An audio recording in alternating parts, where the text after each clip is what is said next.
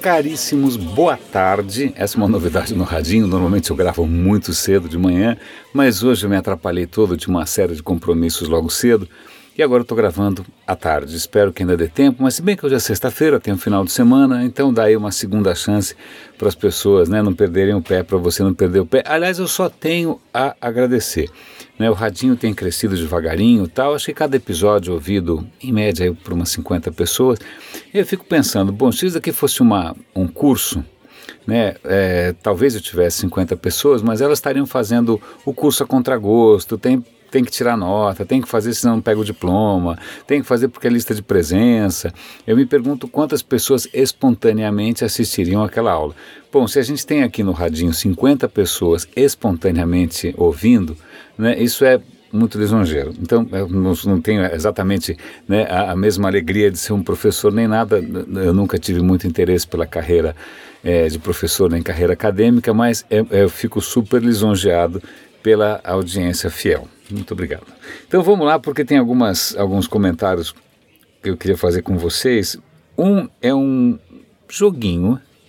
Eu não costumo falar de joguinho, não gosto muito de joguinho, mas esse é um joguinho um pouco perturbador. Ele tem a ver com outras coisas que eu quero comentar. A questão é a seguinte: um desenvolvedor ele resolveu pegar as APIs do Google. APIs são aquelas, aquelas possibilidades que permitem que você acesse um serviço, né?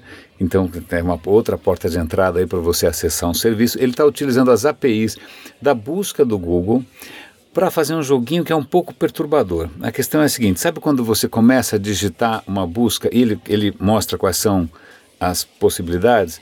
Por exemplo, eu quero comprar um, aí ele já começa a dizer um carro, uma casa, blá blá blá, né? É, é essa, e quando ele oferece essa, essa, esses resultados mais frequentes, é sempre um sinal do que, que as pessoas costumam procurar mais. Então ele aproveita essa funcionalidade do Google para fazer um joguinho. Ele começa assim, ele coloca uma frase incompleta. Eu quero comprar um. E aí embaixo tem 10 janelinhas, estão todas cobertas. Você não sabe quais são as 10 mais procuradas e você tem que adivinhar. Eu falei, bom, quero comprar um, não sei, carro, né? Ok, você acertou, carro está entre as 5 é, buscas mais é, efetuadas. Eu quero comprar. Só que até aí tudo bem, mas é que a coisa começa a ficar meio bizarra. Porque, por exemplo, é, e já vou te dar uma dica aqui, spoiler alert, é, uma das perguntas era assim: I want to steal a, eu quero roubar um. Eu falei, pô, quero roubar o quê? Eu não quero roubar nada. Eu falei, bom, eu, sei lá, vamos falar um carro. Aí eu acertei, é, era quinto lugar.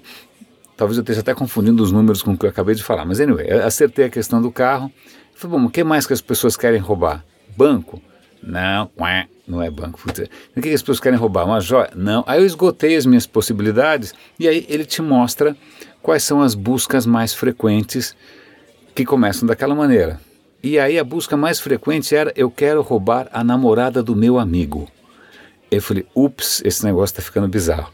Então, eu, eu, na boa, eu, eu sou meio sensível a algumas questões.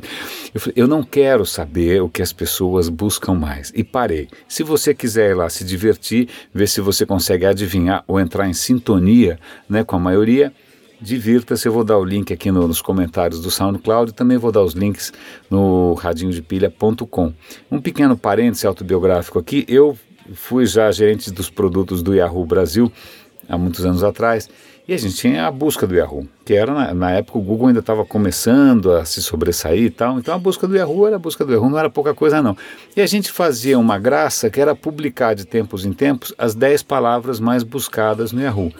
Mas aquelas não eram as 10 palavras mais buscadas, porque tinha uma colega nossa, queridíssima, super competente, aliás, cuja função era limpar essa lista. Porque dessa lista de 10 coisas publicáveis, tinham várias coisas impublicáveis. E, cara, coisa que eu, eu corava e tinha coisa que nem eu sabia o que, que era, de tão cabeludo que era. Então a gente fica com essa imagem bacaninha de humanidade 2.0. Isso é uma absoluta falácia, porque o Big Data, os dados estão revelando que a gente faz buscas estranhas e isso me permite pular para o livro que eu comecei a ler recentemente, que chama Everybody Lies Todos Mentimos. Né? É um livro que acabou de sair, ele é pós-Trump, então ele, é, ele, já incorpora né, esse, esse choque é, é, universal com a, a, eleição do Trump, mas a questão dele é a seguinte: ele é um pesquisador, é um, praticamente um sociólogo, mas ele trabalha em cima de big data. Ele não trabalha com pesquisinha, não, não tem pesquisinha. Ele vai atrás do big data. Ele vai atrás, por exemplo, das buscas do Google. Ele vai atrás, por exemplo, de dados reais de comportamento. E eu estou ouvindo na forma de audiolivro. É extremamente interessante. E um dos pontos é, todos mentem. Né? A gente no Facebook só mostra as coisas maravilhosas, né? o filho ama a mãe, a mãe ama o filho, restaurantes chiques, bacanas, mas no Google as pessoas procuram o que elas efetivamente querem, por exemplo, roubar a namorada do amigo. Então eu estou ouvindo deliciado. Assim que eu acabar o livro, eu vou fazer uma resenha num outro projeto meu que eu leia Vale a Pena, que eu faço resenha de livros, mas é muito interessante isso é, os dados que a gente deixa nas buscas traçam um retrato da humanidade que é bem diferente do que a gente imagina. Agora, no caminho de volta para casa, ele estava tentando provar se as ideias do Freud tinham algum fundamento ou não. Uma das ideias do Freud, por exemplo, é se você sonha com banana, isso é um desejo fálico, né? Que o, banana é um troço fálico, parece um pênis, é, ou alguns pelo menos, é, e se você tem um sonho com banana, quer dizer que você tem um desejo reprimido por alguma coisa relacionada a falos, em geral. Ele vai tentar pro procurar, através das buscas do Google, de dados de Big Data, de bancos de dados de aplicativos, se realmente tem alguma procedência já vou cantar a bola aqui? Não. Então, várias coisas que ele tenta testar do, do, do, das teses freudianas, por exemplo, você está escrevendo alguma coisa e você troca umas letrinhas e em vez de sair eu quero comer uma fruta, sai alguma coisa parecida com fruta. Ah, isso é um ato falho, né? Em inglês chama Freudian slip, é um ato falho freudiano. E aí, olha que interessante, ele vai atrás a Microsoft compartilha com eles dados anônimos de erros comuns que as pessoas fazem digitando. E aí ele vai pesquisar nesses dados se é, essas, esses trocadilhos, esses, essas falhas, esses atos falhos meio sexuais, se eles são de alguma maneira significativos. Aí ele percebe, ah, parece que não. Aí ele treina um robô para escrever com a mesma frequência de equívocos que a gente faz para ver se o robô faz equívocos diferentes dos seres humanos. Não, na verdade, a quantidade de palavrões e palavras sexuais no que o robô escreveu tem a mesma frequência nossa, ou seja, é 100% aleatório, a não ser que você tenha, por acaso, um robô perverso e tarado, o que não parece ser muito possível ainda. Então, ele vai mostrando, ele vai tentando usar Big Data. Bom, é fascinante. Se deixar, eu vou ficar falando disso daqui o dia inteiro, mas é muito legal. Eu vou dar link para o livro de qualquer maneira, caso vocês não tenham paciência de esperar pela minha resenha, vocês podem ler quando quiserem. Eu não sei se já saiu em português, eu vou dar o link para a edição em inglês. Uma outra coisa que eu acho que vale a pena ler, usem o Google Translate se vocês estiverem com preguiça. Tem um articulista que desde 91 escreve sobre tecnologia. Ele tem uma coluna chamada Mossberg é, Mos, é, ele chama Mosberg. Ele puta, escreve desde que o mundo é mundo, eu lembro desse nome e tal. Ele publicou sua última coluna e vale a pena ler porque ele faz um balanço da tecnologia nos últimos 20 e tantos anos. Né? No começo ele falava, olha, esse negócio de computador não é para o cidadão comum, ainda é muito difícil. Ele fala, olha, isso mudou, hoje uma criança de 5 anos usa um iPhone, um iPad, mas aí ele faz previsões para o futuro e aí ele faz uma previsão que eu super concordo, eu também tenho a mesma visão, que a, a, tendência é que as coisas desapareçam, que, que, que, os computadores se tornem invisíveis, que a inteligência artificial se torne completamente invisível, você esquece que ela existe até você precisar dela. Com tudo que isso tem de bom, tudo que se tem, tem de mal. Então, vale a pena ler, né, inclusive porque é um, é um jornalista histórico, ele faz um balanço interessante e faz algumas projeções de futuro que eu acho bastante louváveis. Tem mais alguma coisa interessante? Acho que é um comentário rápido. Dois, vai. Um deles é números do massacre que é a vitória do browser do Chrome sobre todos os outros.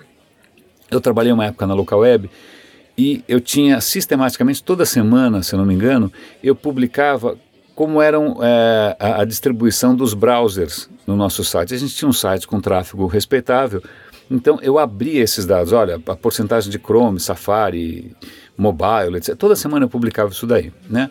Dava uma escondidinha em alguns números estratégicos, mas a porcentagem ficava clara. E é engraçado que a gente na época já começava a perceber o crescimento exponencial do mobile.